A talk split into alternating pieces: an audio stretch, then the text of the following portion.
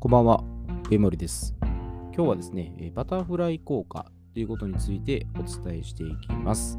えーこのバタフライ効果っていうのは、えー非常に、まあ、些細なことで、まあ、小さなことがこう理由で、まあ、いろんな出来事を引き起こして、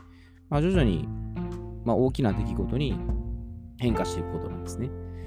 でこれ、もともとは、まあ小さな蝶が、えー羽をこう動かすだけで、まあ、遠くの気象に変化が起きるっていう、まあ、気象学用語だったんですね。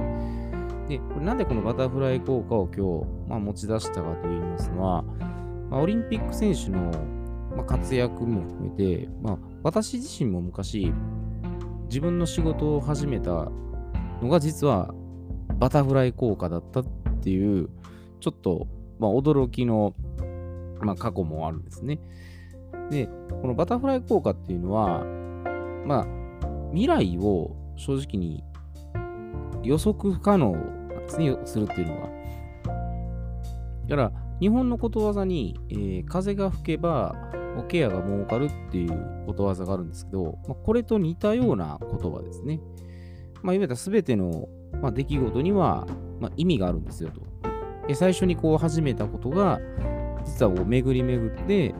まあ、大きな結果にもたらします。というのが、まあ、バタフライ効果の意味なんですね。で、まあ、この事例としたら、まあ、マクドナルドの、創業者さんである、えーレイ・クロックスさんですね。でこの方は、えーバタフライ効果を、まあ、うまく使ってるんですね。まあ、意味で意図的でもあり、まあ、偶発的でもあるんですけど、まあ、この方は最初、まあ、ミキサーのね、こう営業マンをしながら、まあ、ミキサー売り出さにね、いろんなところに交渉してたんですけど、まあ、ある時その自分が、まあ、フランチャイズをやったら儲かりますよっていうことをね、会社にいろいろ言ってたら、じゃあ自分がそのフランチャイズの責任者になりますって言ってやり始めたんですね。で、まあ、それがマクドナルドの展開の実は第一歩だったんですね。で、マクドナルドは後にもう今ね、いろいろ店舗も展開してるんですけど、まあ、不動産で、まあ、あそこは儲けてるっていう仕組みになってるんですね。で、レイクロックさんは後に大リーグの、まあ、球団のオーナーにもなってるので、まあ、ミキサーをね、最初営業マンで、この人52歳から始めてたんですね。やったところから、まあ、大リーグのオーナーまでになってるんで、まあ、ものすごいこう、まあ、福利も効かしてるんですね。最初にちょっとやり始めたことが、とてつもない結果になってるんですね。で、これはあの、まあ、Google とかもそうですね。最初、ガレージでね、こうやり始めたところが、今やもう世界中を圧巻する巨大企業になってますね。で、まあ、さっきで私のバタフライ効果ってどういうことかって言いますと、まあ、20年間、まあ、医療業界に携わっているっていうのもありましたので、もともとはこの医療業界に入ろうと思ってなかったんですね。まあ、大学受験に失敗して、まあ、どこも行く当てがなかったところから、これスタートしてるんですね。で、そもそもあの父親がこの知人の家に立ち寄ってから、その帰る際にですね、その整骨院の専門学校の前を通ってたら、まあ、偶然にもま3月の最終募集っていうのをしていて、まあ、パンフレットとその願書ですね、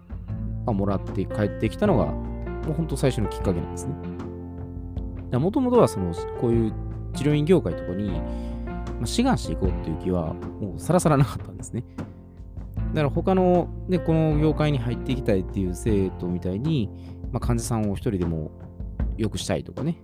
えー真剣に治療を学ぶっていうのは、真面目な学生さんとはもう全然違ってたんですね。もう本当にそういうのも根拠もない学生だったんで、もうこのままいけば浪人するか、まあ社会に出て働くかっていう、まあ、それを迫られてた状態なんですね。なので、まあ、まあ、一応受けてみるだけ、まあ、受けてみろってことで受けたんですね。まあ、受けたら、まあ、これも運が良かったのが受かったので、まあ、そのまま業界に入っていくっていう道を歩み始めたんですね。まあ、ただ、両親が、これは、まあ、たまたまね、製薬会社にも勤務したりとか、まあ、漢方に精通してたっていうこともあったので、まあ、少なからず、東洋医学的なことに関してとかの興味はちょっとあったんですね。まあ、全然なかったわけではないんですけど、まあでもそこまで踏み込むかっていうわけではなかったですね。で、まあ、業界に入って、まあ、正直ね、もうすぐに 辞めたいっていうふうに思ってたんですね。で、まあ、それはなぜかと言いますと、もう朝早くから夜ね、遅くまで、もうずっと働きっぱなしで、まあ、なおかつ当時のね、あのー、親方って言われてる、まあ、先生ですね。もう今で言えば、パワハラとかね、モラハラっていうのはもう当たり前で、ものすごいボコボコに私もされてたんですね。まあ、特に、徒弟制度って言われてるやり方でやってた以上もあったので、まあ、なかなかそこからね、抜け出すっていうのはちょっと難しかったんですね。まあ、やめようと思えばやめれたんですけど、ただここでやめてしまうってなると、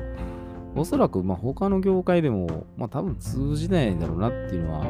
私もこれ剣道やってたおかげで、まあ、耐えるってことを覚えてましたので、もう歯を食いしばって、もう耐え忍んだんですね。で、まあ学校に通いながら、この専門学校、あ、鍼灸整骨院の職場と、まあ、他のちょっとバイトですね。まあ、学費を稼ぐためっていうのもあったんですけど、掛け持ちしながら、6年間こういう学校生活を終えたんですね。で、まあ、3年3年行ったんで、まあ、それぞれの国家資格取得してから、まあ、ちょっと時間が経ったぐらいですかね、まあ、25歳になるぐらいだったかぐらいだと思うんですけど、まあ、その時に、この新旧整骨院の、まあ、院長に、まあ、ならないかっていう、まあ、オファーが来てたんですね。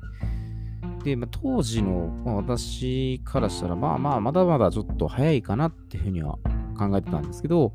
まあ、ちょっと苦労した分の、まあ、ご褒美として、もいいかもしれないなっていうふうに前向きに、まあ、捉えて承諾したんですね。でもちろんこれはあの、まあ、ベンチャー企業でね、あの事業部長に昇進する人とか、まあ、20代でも独立企業をしてる、まあ、つわものっていうのはもう数多くいてるんで、私がこのたかだかね、新旧整骨院の院長レベルで全然こう、すごいわけではないんですけど、まあ、我慢して、まあ、耐え抜いた自分には、それは大きく感じたんですね。で、もともとその医療業界に興味関心すらない、もうましては手先も超絶不器用なものが、まあ、その院長になってから、まあ、そこのチームを率いるっていうのは、まあ、正直予想もしなかったんですね。で、こういう最初のちょっとした、まあ、これ偶然でもあり、まあ、何気ないとこですね。やり始めたとこから、まあ、大きなこの結果を呼び起こすっていうのは、まあ、まさにこれバタフライ効果なんですね。まあ、だから初期の、ね、この誤差がちっちゃくても、まあ、時間経過とか、あ、組み合わせによっては、まあ、大きな影響が現れるので、まあ、どんな未来がこう訪れるかっていうのは正直、ま、誰にもわからないですね。まあ、でも今のね、科学技術を使えば、まあ、SF の世界みたいに、ま、未来予測することは不可能ではないんですね。ただ、あんまりこう予測ばっかしすぎて、なんか外すより、まあ外すもそうですけどね、なんかするよりは、まあ、ちょっと偶然にやり始めたところから、なんかとてつもないね、いきなり変化を時間の経過ともにもたらすっていう場合もあるんで、私もこれが20年続くっていうのは、まあ、正直思ってなかったですね。もう1年でもう辞めて他の仕事もね、あのー、してると、またそれはそれで変わってたと思うんですけど、それを続けたがゆえに、まあ、やっぱり今にも至ってるんだなっていうのは、後々考えたら、まあ、そこは腑に落ちたんですね。なので、まあ、前回のラックの法則とは、まあ、ちょっとある意味相反する形にはなるんですけど、まあ、常に、ね、計画的に全部ピンポイントで定めてやっていくっていうのも一つやり方ですし、こうランダム的ですね。偶発的にちょっと、なんかこう、ひょんなところからね、トントントンって。で、ここはやっぱり執着心がない方が、実は、本当はうまくいってる可能性は、私なりの見解ですけど、高いと思います。あんまりこう、何かにこだわりすぎて、狙って狙ってってるよりは、ちょっとこう手放すぐらいの感覚ですね。まあ、例えば今の、まあ、オリンピックなんかでそうなんですけど、まあ決勝に舞台に上がって、なんかこう、メダルを取りたいっていう、そこの欲が出てしまったら、おそらくこれ負けるんですね。まあ私も剣道で最後優勝したいと思って、負けてたところの分析したら、変に勝ちにこだわったんですね。だから自分の持ってるものを全部、もう全部出し切るっていうぐらいの、そういう感覚の方が、結果はもうお釣りのようにうまくついていくんです。でこれは本当にやってみないと正直わからないところもありますけど、まあ、意図して狙うもいいですし、何気ないところから大きな波紋のようにね、こう、本当に、まあ、バタフライこうエフェ、クトってね、英語で言いますけど、蝶がどんどんこう、舞うように広がっていくような感じですね。で、やるのも一つ、まあ、ありじゃないかなと思いますので、まあ、人生のね、やっていく中で、まあ、リスクは取りつつも、許容範囲内で、まあ、ちょっと冒険してみるのも、まあ、ありなんじゃないかなと。そういうふうに私は思いますので、まあ、偶然と自然を狙ってね、えー、人生そのものを、まあ、謳歌していくのもありかなとそういうふうに思います。で、こういう事例っていうのはいろいろあると思うんでね、必然で狙ってうまくいったなってこともあれば、まあ、もちろんその逆もあると思うんですね。失敗することもあるので、まあ、もちろん偶然でうまくいった、ちょっと失敗したなっていう、そういう事例もあれば、また、えー、教えていただければと思いますので、またこういう案があるってことをお伝えしていただければいいかなと思います。では、えー、今日はこれにて失礼いたします。